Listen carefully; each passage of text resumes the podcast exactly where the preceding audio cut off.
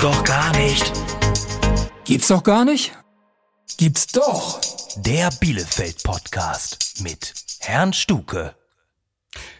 Und wie immer nicht alleine, hab heute wieder zwei klasse Gäste dabei und äh, kurz vorab. Technisch gesehen ist immer so, wenn wir Gäste im Studio haben, jedes Mikrofon muss natürlich ausgepegelt werden von der Lautstärke her, damit es für jeden einzeln passt. Wir haben heute ausgepegelt, eingepegelt, ein bisschen andere Art, ähm, bedingt dadurch. Wir haben heute den Marcel Lossi dabei, Gin Lossi, und den Jem Özkan, ähm, Toy Tonic, das Tonic Water zum Gin. Jetzt habe ich deinen Nachnamen falsch ausgesprochen, ne, Jem? Das hat sich eigentlich ziemlich äh, gut angehört, Özkan. Ja, fein. Nee, super. Schön, dass ihr da seid. Ähm, uns alle verbindet Bielefeld und letztendlich natürlich auch der Drink Gin Tonic oder das Mixgetränk Gin Tonic. Sonst ist ja immer so die Frage äh, beim Huhn, was zuerst da war, das Ei oder das Huhn. Ich weiß nicht, wie war es beim Gin, beim Tonic? Äh, Marcel, kannst du uns da auf die Sprünge helfen? Ja, den Gin Lossi gibt es jetzt seit sechs Jahren, seit 2015. Und äh, wenn ich mich recht entsinne, dann ähm, ist dieser zumindest etwas vor dem Teutonic auf den Markt gekommen. Auf Bielefeld bezogen, mit Sicherheit. Äh, Jem, seit wann bist du am Start? Also angefangen habe ich mit dem Teutonic 2020 im Oktober. Mhm. Ähm, die Idee ist allerdings von aus dem Jahr 2015. Auch schon ein bisschen länger her. Ja. Äh, dann wäre es ja fast so ein bisschen überschneidend gewesen. Das heißt, als äh, Marcel dann mit dem Gin an den Start ging, dachtest du dir schon gedacht, da gehört noch was zu zum perfekten Gin. Also jetzt nicht in Verbindung mit dem Gin Lossi, okay. aber grundsätzlich die Idee, äh, dass man einen regionalen Tonic oder regionale Filler auf dem Markt hat, da, da mit dem Gedanken habe ich schon länger gespielt, ja. Finde ich klasse. Ich meine, es geht alles Richtung Regionalität, sei es beim Fleisch, beim Anbau, was auch immer. Und getränketechnisch natürlich auch sehr begrüßenswert. Äh, Marcel, wie bist du auf den Gedanken gekommen, dich an Gin ranzuwagen? Ja, zum einen haben wir natürlich mit Spirituosen oder auch Cocktails beruflich schon viele Jahre zu tun. Mhm. Und der Gin ist meine Lieblingsspirituose. Und ich habe dann einfach mal Kindheitserinnerungen aufgegriffen zur Wacholderbeere, einem Bestandteil des Gins. Mhm. Den habe ich natürlich dann im Kindesalter nicht äh, getrunken, aber ich habe die Wacholderbeere kennengelernt im Reformhaus meiner Großmutter als Gewürz im Sauerkrautfass. Mhm. Und da habe ich natürlich dann die ersten Berührungspunkte mit der Wacholderbeere und weiteren Botanicals eben gehabt. Und irgendwann kam ich eben auf die Idee und äh, sagte, Mensch, komm, wir können doch eigentlich mal ganz tolle individuelle Spirituosen entwickeln aus dem Bereich Gin oder Gin-Liköre, mhm. die wir dann für unsere Veranstaltung einsetzen können. Und äh, so fing das Ganze eigentlich an. Bin dann angesprochen worden von einigen Einzelhändlern aus Bielefeld, die gesagt haben, Mensch, du machst einen eigenen Gin, mach ein paar Flaschen mehr, die würden wir gerne verkaufen. Und so ging das eigentlich los. Ne? Also war im Endeffekt auch so, dass mir einige natürlich nachsagen, es äh, gibt nur den Gin Lossi, damit ich gegenüber meiner Frau meinen Gin Tonic Konsum rechtfertigen kann. Ja, dem ist, dem ist ja, natürlich strei streite es nicht ab. Zu 100 Prozent wirst du es nicht abstreiten können. Es ist, ist eine Variante, aber es gibt natürlich viele andere. Aber im Endeffekt haben wir das wirklich für uns, für unsere Veranstaltung äh, gemacht und ähm, erfreuen uns eben daran, äh, dass auch viele andere dort Freude dran finden hat ja wirklich Anklang gefunden. Und wenn man sich so umschaut, Vertriebsnetz jedenfalls regional steht, funktioniert. Überall, wo du hingehst, wo ich hingehe, wo man letztendlich auch mal drauf achtet, äh, ist der Gin vertreten. Äh, der Gedanke, sich mit Gin auseinanderzusetzen und letztendlich das Produkt zu bekommen. Ich meine, du hast es ja nicht im Keller äh, zusammengerührt, gebräut. Wie ist das entstanden, passiert? Ja, die ersten Versuche haben in der Tat aber zu Hause stattgefunden. Und hm. äh, wir haben probiert, einen Destillationsprozess eben mit einem Grundalkohol und den Botanicals nachzuempfinden. Aber ohne Sauerkraut wahrscheinlich. ohne, ohne Sauerkraut, in der Tat. Und da haben dann einfach in der Spülmaschine äh, die eingeschweißte Flüssigkeit mit den Botanicals mehrfach äh, mit gespült, gewaschen, so dass sich dann bei einer bestimmten Temperatur auch die Botanicals äh, gelöst haben. So haben wir die ersten Versuche hm. überhaupt gestartet. Das war natürlich dann auch nicht von großer äh, Freude geprägt, zumindest nicht bei unseren Frauen. Ich habe mich mit einigen Freunden dann sonntags mittags immer getroffen zum Verköstigen. Das Ganze hat dann immer gut zwei Stunden gedauert und dann war es auch schon wieder. Und der Rest des Tages war gelaufen. Und der Rest des Tages war nahezu gelaufen. Und äh, ich sag mal, nach einem guten halben Jahr äh, sind wir dann doch motiviert worden, zum Ergebnis zu kommen. Und naja, dann bin ich eben bei meinem äh, väterlichen Freund, dem Cornelius Kiska, gewesen. Mhm.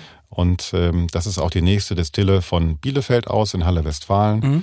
Da haben wir dann eben weitergemacht, versucht, probiert, äh, bis dann im Endeffekt die sechs verschiedenen Sorten dann auch fertig waren. Das heißt auch das absolut regional. Ja, wir probieren natürlich immer äh, so nah wie möglich, so ähm, weit wie nötig, mhm. was sowohl auch die, die Verpackung, den Tonkrug ähm, und diese ganzen Sachen, die man noch so braucht, nämlich den, den Korken und auch die Schrumpfkapsel, um das Ganze zu versiegeln, das ist alles zumindest made in Germany und mhm. so nah wie möglich. Auch natürlich, was die, die Inhaltsstoffe betrifft. Jetzt muss ich natürlich ehrlicherweise sagen, wir haben äh, in der Region hier noch nicht ganz so viel Ingwer und auch Passionsfrucht. Ja? Hm. ja? Aber bei anderen Dingen probieren wir eben so regional wie möglich zu bleiben. Das wird eben hier vor Ort ähm, hergestellt mit viel Leidenschaft und Handarbeit. Klasse. Hört sich gut an. Passt. So, und äh, Jem, letztendlich, wie du schon gesagt hattest, Genossi war nicht der Auslöser für dich zu sagen, komm, äh, ich kümmere mich jetzt mal um Fehler. Denn du kommst ja auch äh, letztendlich aus dem Barista, aus dem Kaffeebereich, äh, setzt dich mit Highballs, mit Cocktails sowieso schon seit etlichen Jahren auseinander. Und äh, man ist natürlich kein Geheimnis, genau wie beim Gin. Es gibt ja nicht nur den Gin Lossi weltweit, bundesweit. Tonics gibt's auch einige. Dein Ansatz, sich äh, um ein eigenes Tonic Water zu kümmern, sich Gedanken zu machen, äh, was war der Auslöser? Also zum einen komme ich ja tatsächlich aus, der, aus dem Badezender-Zunft und ähm, was viele nicht wissen, ist, dass Marcel Lossi äh, 2006 äh, mich auch auf einer Competition entdeckt hat. Und ähm, mein Werdegang ist auch sehr, sehr eng verknüpft äh, mit Marcel Lossi ähm, weil ich halt auch viele, viele Veranstaltungen und auch gerade als Flair-Bartender und als Bartender auch für Fast Forward äh, auch tätig war. Und mit der Zeit hat man sich natürlich auch viele, viele, äh, viel Wissen und viel Handwerk auch angeeignet. Mhm. Und äh, der Hintergrund und für das Teutonic war einfach, dass ich schon 2015 ja schon kritisiert habe, dass wir keine regionalen Filler haben. Mhm. Und ähm, aus äh, dieser Lücke heraus entstand zum allerersten Mal der Gedanke, ähm, den, das Tonic Water mit dem Teutoburger Wald in Verbindung zu setzen, als regionales Produkt mhm. und als äh, Identifikation für die Region. Deswegen wahrscheinlich auch das Branding, die Namensgebung. Macht ja Sinn. Äh, richtig, ich dachte, also vieles fängt ja mit dem Namen an. Ja. Und äh, ich dachte mir, dass das wirklich eine, eine gute Idee ist. Allerdings ähm, muss ich auch ganz ehrlich sagen, dass ich halt von 2015 bis halt Corona kam, auch ziemlich ausgelastet, äh, Familie und ähm, das war zwar eine Idee im Hinterkopf, mhm. aber so wirklich beschäftigt habe ich mich damit nicht. Gut, braucht natürlich Zeit, damit das Ganze äh, nach vorn gebracht wird, ähm, ist richtig. Und ich gehe davon aus, äh, oder hast du auch eine Spülmaschine erstmal genommen, um irgendwas zusammenzumischen, geschmackstechnisch? Äh, tatsächlich habe ich meinen ersten Sirup äh, auch zu Hause hergestellt. Mhm. Ähm, die Zusammensetzung eines Tonic Waters ist ein Stück weit einfacher als, sage ich mal, äh, einen Gin zu brennen. Ist ein bisschen komplexer der Gin. Das ist ein bisschen mhm. komplexer, klar. Das sind mehrere Destillationsvorgänge, ja. ähm, die Zutaten und vor allen Dingen auch die, äh, der, der Master-Distiller muss auch wirklich sein Handwerk äh, verstehen weil kleinste Nuancen können einfach das Produkt auch komplett verändern halt. Wird wahrscheinlich Marsch, Mar Marcel, Marcel zustimmen. Auf jeden Fall. Und beim Tonic Water ähm, sieht es halt dann letztendlich auch ein bisschen einfacher aus. Mhm. Und ähm, da war es mir wichtig, ein Tonic Water auf den Markt zu bringen, was halt nicht aus der Tradition von 1792, damals war das Tonic Water eher ähm, eine Malaria-Prophylaxe. Genau, der, wegen des Chinins. Ne? Also China-Rinde. China-Rinde. China genau. Und letztendlich wurde extrahiert äh, Chinin daraus und damit Soda gemischt. Und dann hat man, glaube ich, das erste Tonic gehabt. Richtig. Und ähm, auch zeitgleich äh, ist der Gin and Tonic auch entstanden. Mhm. Das war nämlich auch in der Kolonialzeit. Und zwar war es halt eine, eine britische Spirituose, ganz klar, mit äh, einem regionalen Malaria-Prophylaxe, dem, dem Tonic. Mhm. Und so sind dann auch letztendlich die ersten Getränke äh, entstanden. Also es ist Medizin. In einer Weise. es war damals schon bei den in, in den Benelux-Staaten das Geneva und äh, ja. der Raum Ostwestfalen, Steinhagen ist auch wirklich äh, auch äh, einer der Ursprünge der Wacholderbrände. Mhm. Und nichtsdestotrotz habe ich mich dagegen gesträubt, sage ich mal, ein Tonic Water auf den Markt zu bringen, was sehr, sehr bitter ist, weil letztendlich die Getrink, äh, Trinkgewohnheiten heute auch anders sind als damals.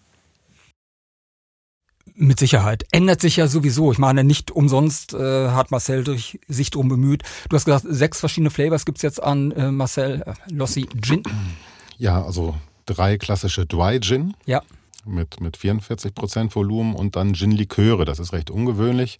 Gin-Liköre mit einer Grädigkeit von 45 Prozent mhm. eben auf den Markt zu bringen. Da waren wir auch soweit ich weiß, mit die ersten überhaupt, die einen Gin-Likör mit 40 Prozent auf den Markt gebracht haben.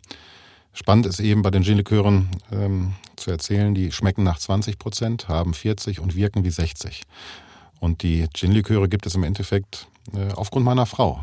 Zum einen mag sie keine klaren Spirituosen oder trinkt keine klaren Spirituosen mhm. und mag diesen bisher, möchte ich sagen, also bis zum Teutonic, ähm, bitteren Geschmack des Tonic Waters nicht. Mhm. Und deswegen hat sie klassischen Gin Tonic eben abgelehnt. Und da habe ich ihr dann die Gin Liköre kredenzt und äh, ja, mal angeboten. Und die kann man natürlich dann auch mal nicht mit Tonic Water, sondern mit anderen Fillern eben mixen, was es mhm. dann auch wieder ganz spannend macht, weil die meisten Menschen, die ich kenne, die, die vielleicht sagen, ach, Gin Tonic mag ich nicht, die, die meinen eigentlich, ich mag den bitteren Geschmack eines Tonic Waters nicht. Und dieser bittere Geschmack kommt dann wieder vom Chinin, ist richtig? Richtig. Da habe ich natürlich jetzt die Möglichkeit, oder bisher musste ich immer sagen, Mensch, ja, dann nimm doch einen Gin-Likör mit einem anderen Filler. Mhm. Jetzt kann ich auch sagen, gar kein Problem, dann probier doch einfach einen Gin mit Teutonic. Also Schulterschlag. habe ich wieder viele Möglichkeiten, Empfehlungen auszusprechen. Klasse. Finde ich super. Und äh, du bist jetzt auch dabei, das Vertriebsnetz für den, den oder das, nee, das Teutonic, ne? Das Teutonic, den Teutonic, das Teutonic. Hm. Ähm, weiter aufzubauen wahrscheinlich, ne? Ähm, richtig, also auch bei mir wird das so sein, dass halt zuerst, wenn man ein Produkt auf den Markt bringt, ähm, habe ich zum Beispiel mit alten Weggefährten äh, auch gesprochen. Das heißt, äh, also das Netzwerk ist natürlich sehr, sehr wichtig. Ja, auf jeden Fall, ja. ja. Und ähm, als Bartender bin ich halt auch schon seit 17 Jahren halt unterwegs und äh, als Caterer. Und dementsprechend habe ich auch viele Menschen kennengelernt und der Bedarf an für sich für ein ähm, eher milderes Tonic Water ähm, mit dem Fokus auf den Gin mhm. ist halt massiv, immer noch. Hast du mitgekriegt, war da und du hast letztendlich dann aufgegriffen und dementsprechend umgesetzt. Hm, verstehe. Also ja, ähm, man muss auch dazu sagen, dass die Corona-Krise auch mich vor gewissen Herausforderungen gestellt hat, die ich halt vorher nicht kommen gesehen habe. Mhm. Und äh, das hat das natürlich auch äh, beschleunigt. Und ähm, der Abfüller es ist ein sehr guter Freund von mir, der Philipp Brauermeister. Den kenne ich aus alten Zeiten von einem aus einer, von einer Bielefelder Legende, hm. ähm, den Attila aus Ach, der Shepherd Bar. Okay, ja, ja, ja. Und äh, wir waren beide tätig für ihn. Und äh, Deutschland war halt wirklich äh, eine Legende. Seine Bar, die Shepherd Bar. Mhm. Und ähm, er hat sich als Lohnabfüller selbstständig gemacht. Ah, okay. Und da habe ich halt äh, auf unsere Freundschaft natürlich auch wieder zurückgegriffen und er hat mir auch sehr dabei geholfen, weil ich denke, gerade wenn man etwas neu startet, ähm, ist es immer eine Frage, okay, wie viele Fehler kann ich mir eigentlich nur erlauben?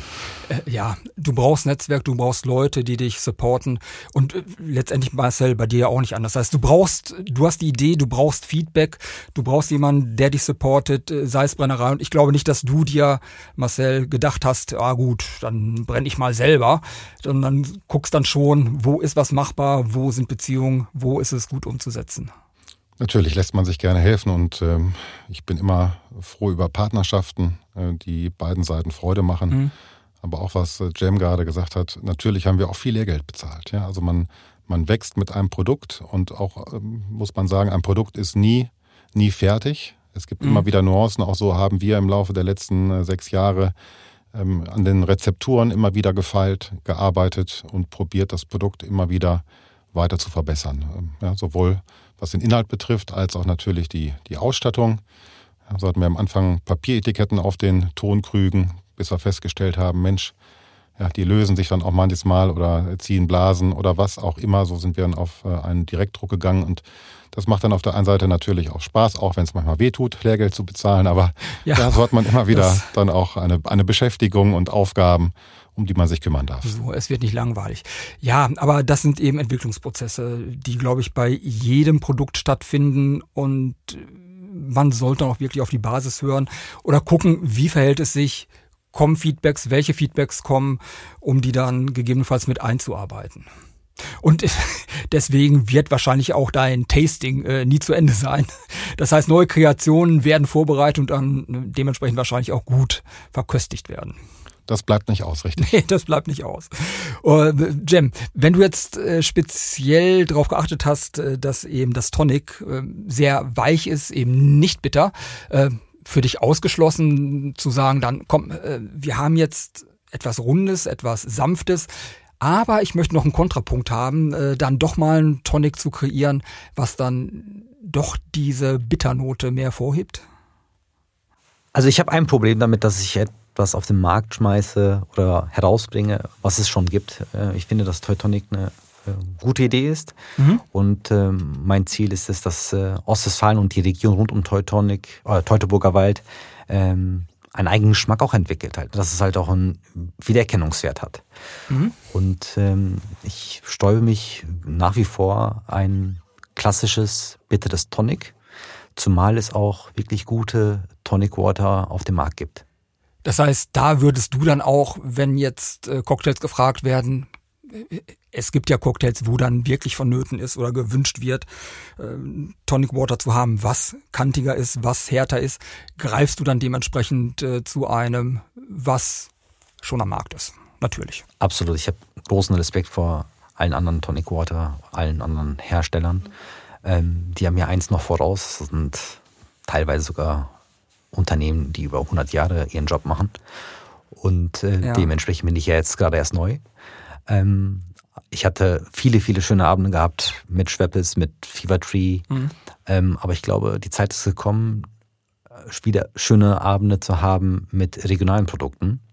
Und diese emotionale Bindung an den Teutoburger Wald und an die Region, äh, das ist etwas, was, sage ich mal, im Bereich der Filler extrem vernachlässigt wurde. Und man sieht es halt auch an äh, Marcells Produkt, Gin Lossi. Ja. Das ist äh, auf jeden Fall Menschen zum Nachdenken bringt.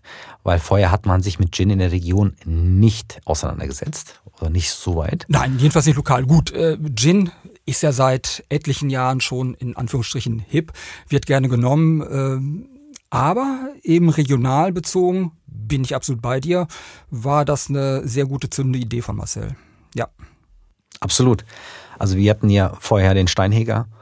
Ähm, auch die Destillerie, die Brennerei äh, Kiska. Mhm. Ähm, und aus dieser Region entstammt ja auch der Wacholder Brand. Und ähm, so wirklich durchsetzen konnten wir uns mit der Spirituose dann hier nicht. Ähm, eine andere Region ähm, hat es vorgemacht, der Schwarzwald mit dem Monkey 47. Ja. Und das ist auch die Geschichte, die mich auch extrem fasziniert hat. Und ich habe auch gesagt, der Teutoburger Wald ist auch sehr, sehr schön. Und das ist eine tolle Region mit einer wirklich wichtigen Geschichte, deutschen Geschichte. Mhm. Und das ist etwas, was aufgegriffen werden muss und vor allen Dingen auch vorgelebt werden muss. Das ist richtig. Und mit einer hervorragenden Fußballmannschaft. Und das geht natürlich zusammen. Das heißt, schön Fußball gucken, mit schönem Gin, mit einem netten Filler dabei, ist eine runde Sache eigentlich. Auf, auf jeden Fall. Und äh, was Jam gerade sagte, natürlich ist der Schwarzwald auch schön. Ähm, der Teutoburger Wald steht dem aber in nichts nach und ist auch oftmals unterschätzt. Du hast ja schon einiges an Wanderkilometern hier zurückgelegt äh, und kannst dementsprechend aus Erfahrung reden. Ja, also ich treffe ja auch einige Menschen äh, wandernd im Wald, unter anderem auch Jam. Also wir haben uns kurioserweise in kürzerer Zeit mehrfach im Teutoburger Wald getroffen. Das war der Wirklich un unabgesprochen. Ja. Un unabgesprochen ja. äh, auf dem Hermannsweg und ja. äh, fanden das beide wirklich äh, ja, natürlich äh, toll und, und es war wirklich ein, ein großer Zufall innerhalb kürzester Zeit, sich mehrmals auf dem Hermannsweg zu begegnen. Ja, das war schon war ja. schon witzig. Gut, war natürlich dann auch äh, noch zu Corona-Zeiten, wo man ja eh dann noch etwas mehr Zeit hatte äh, für die Freizeitbetätigung und klar, wenn das Wetter mitspielt, unterwegs sein. Obwohl ich auch ein paar Bilder schon gesehen hatte, äh, Marcel, du warst ja auch unterwegs, wenn das Wetter nicht immer so pralle war. Ne? Du, dann gibt's die richtige passende Kleidung. Genau.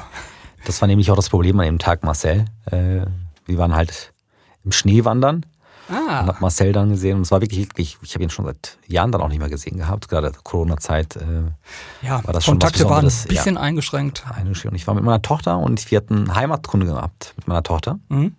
Und äh, sie sollte den Teutoburger Wald kennenlernen ah. und die Region. Und da habe ich äh, Marcel gesehen und äh, er hat mich auch schon direkt darauf angesprochen, dass die Nike Airs vielleicht nicht die beste Auswahl für einen langen Wander.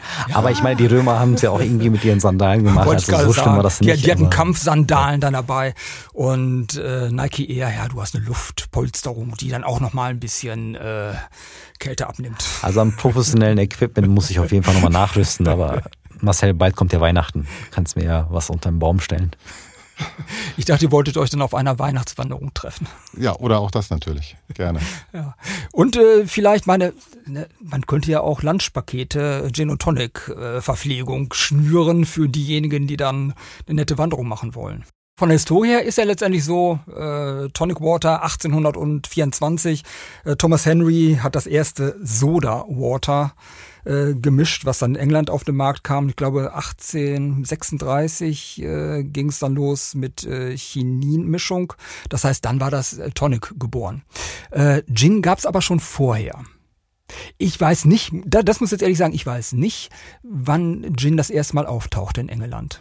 Ja, man sagt ja, die Engländer haben sich dem Geneva bedient. Ja. Jetzt können wir natürlich äh, sagen, äh, die äh, Holländer haben sich dem Wacholder Ostwestfalens bedient. Das möchte ich aber so nicht, nicht behaupten, weil das. Die haben sich dem Bielefeld Wacholder bedient. Nein, nein, also dem ist nicht so. Nein, also ähm, es gab natürlich die Hochburg des Steinhägers, äh, die wirklich ja.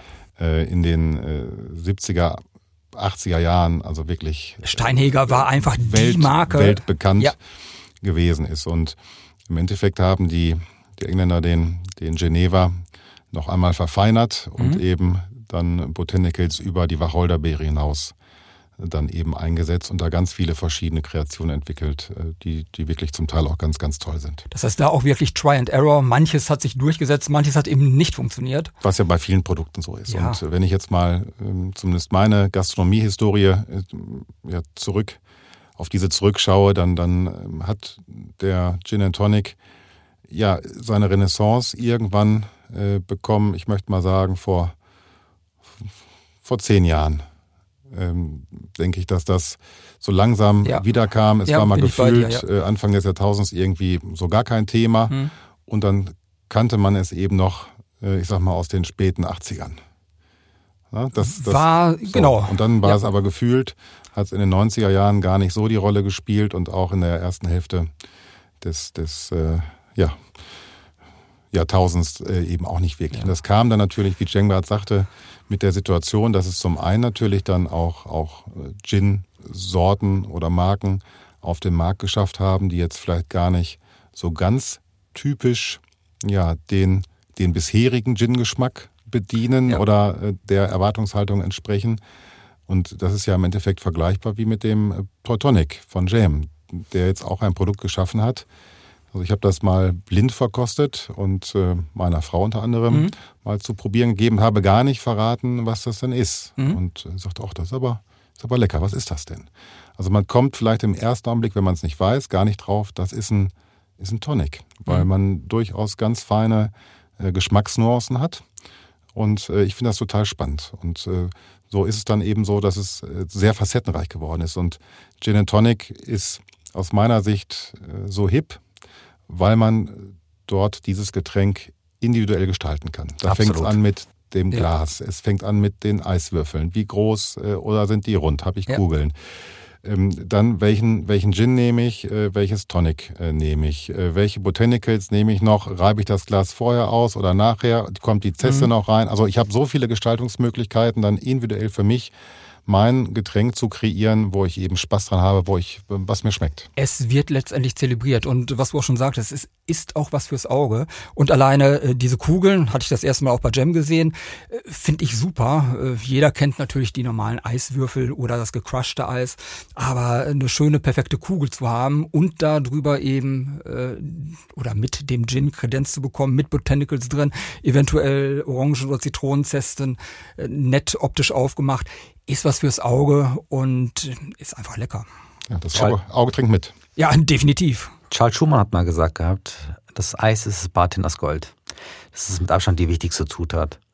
Denn ähm, ein Gin Tonic ist wirklich nur lecker zu genießen, wenn es halt auch eine gewisse Temperatur hat mhm. und halt auch nicht verwässert. Ja. Und auch äh, damit hat Marcel vollkommen recht, dass halt äh, die gute Basis muss einfach passen. Und ähm, Nochmal kurz zu der Geschichte zum Gin. Ähm, man muss sagen, dass der Gin auch die Lücke gefüllt hat äh, nach dem Wodka-Boom, den wir hatten. Stimmt, Wodka, ja. wurde, du hast das quasi totgeschlagen äh, mit den verschiedensten äh, Marken und äh, ja, es muss was Neues kommen. Es ist äh, sehr interessant. Äh, damals hat Wodka ja auch zu Kaffee Europa Zeiten hat ja einen richtig, regelrechten Boom gehabt und da kam halt mal Tanqueray, Hendrix mhm. und Bombay um die Ecke. War eher ein wirklich Nischengetränk. Mhm. Und Obwohl da auch schon, kurz eingeworfen, äh, Bombay Sapphire, die Flasche immer ganz nett aussah. Also die schön in Szene gesetzt Absolut. als blau, äh, schön beleuchtet, sah auch an der äh, Bar recht gut aus. War aber im Schatten des Wodkas. Ja, die, ja. Und interessant ist zu sehen, dass halt gerade im Wodka-Boom es so viele Spiritosen am Ende gab, dass die Menschen auch einfach keinen Gefallen mehr dran gefunden haben. Und Wodka war dann irgendwann auch, ja, zumindest in Deutschland, einfach nicht mehr gehypt.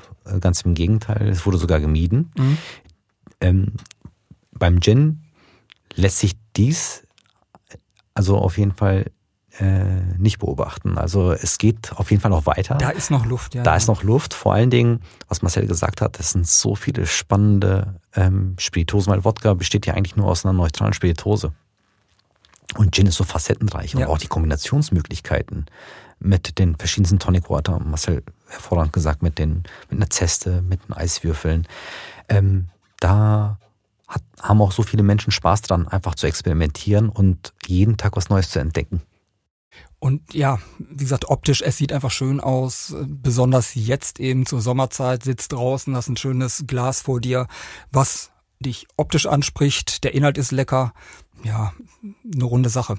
Äh, apropos runde Sache und cool. Kurz nochmal Frage. Äh, was ich bei dir beobachtet hatte, Jem, dass dein Eis eben äh, keine Einschlüsse hatte, dass es dann wirklich klar ist. Wie bekommt man das hin?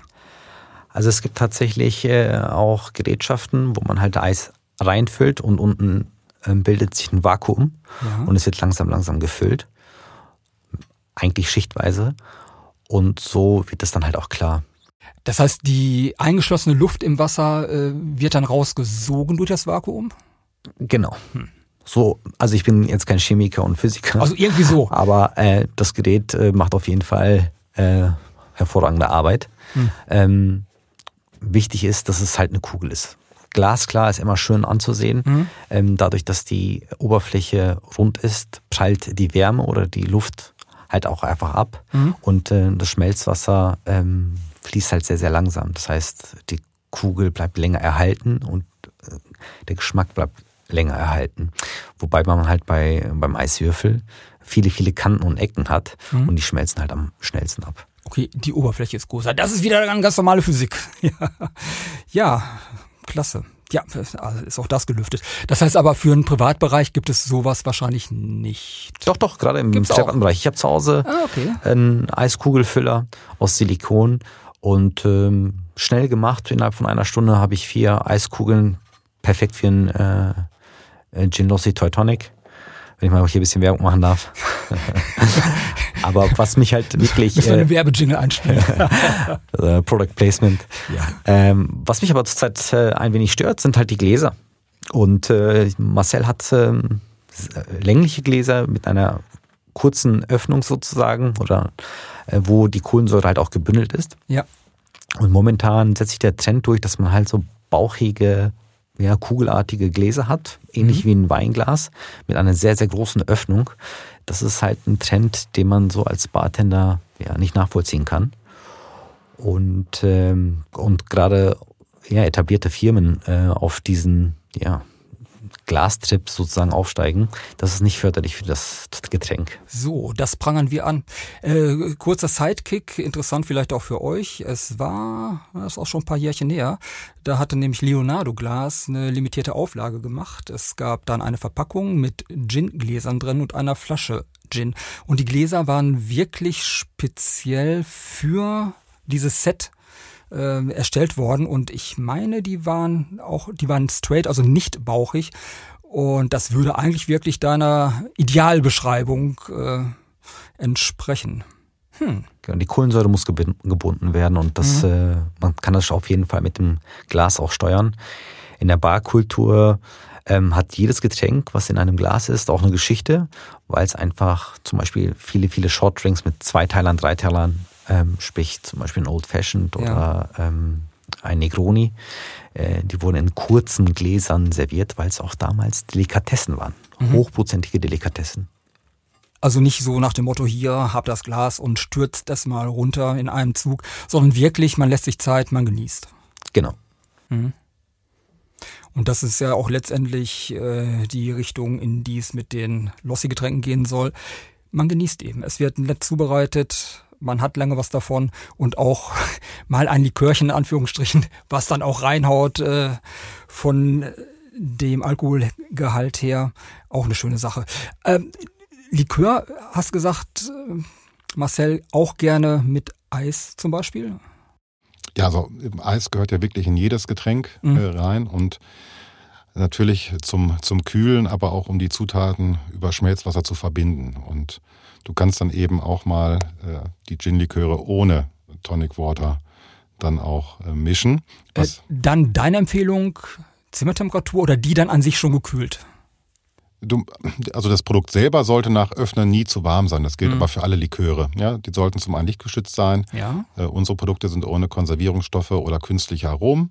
Ja, also deswegen, also wirklich nach Öffnung dann äh, kühl stellen, damit sie halten. Ich würde empfehlen, äh, Liköre nach dem Öffnen auf jeden Fall kühl zu lagern mhm. und zügig aufzubrauchen.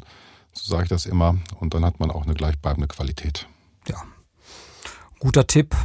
Ach so, genau. Und was mir da gar noch in den Sinn kam Richtung äh, Tonic, äh, diese China-Rinde, die damals verwandt wurde, aus der eben das Chinin da äh, extrahiert wurde, ist auch nicht wasserlöslich, denn soweit ich das richtig, wenn ich es richtig verstanden habe, äh, brauchst du zum Lösen des Chinins kein Wasser, sondern im optimalsten Fall wirklich Alkohol. Und ich glaube, das war damals auch wieder ein Aspekt davon, letztendlich äh, Tonic und Gin zu verbinden. Das heißt, du hast einen Alkohol, äh, Chinin wird gelöst, besser vom Körper aufzunehmen.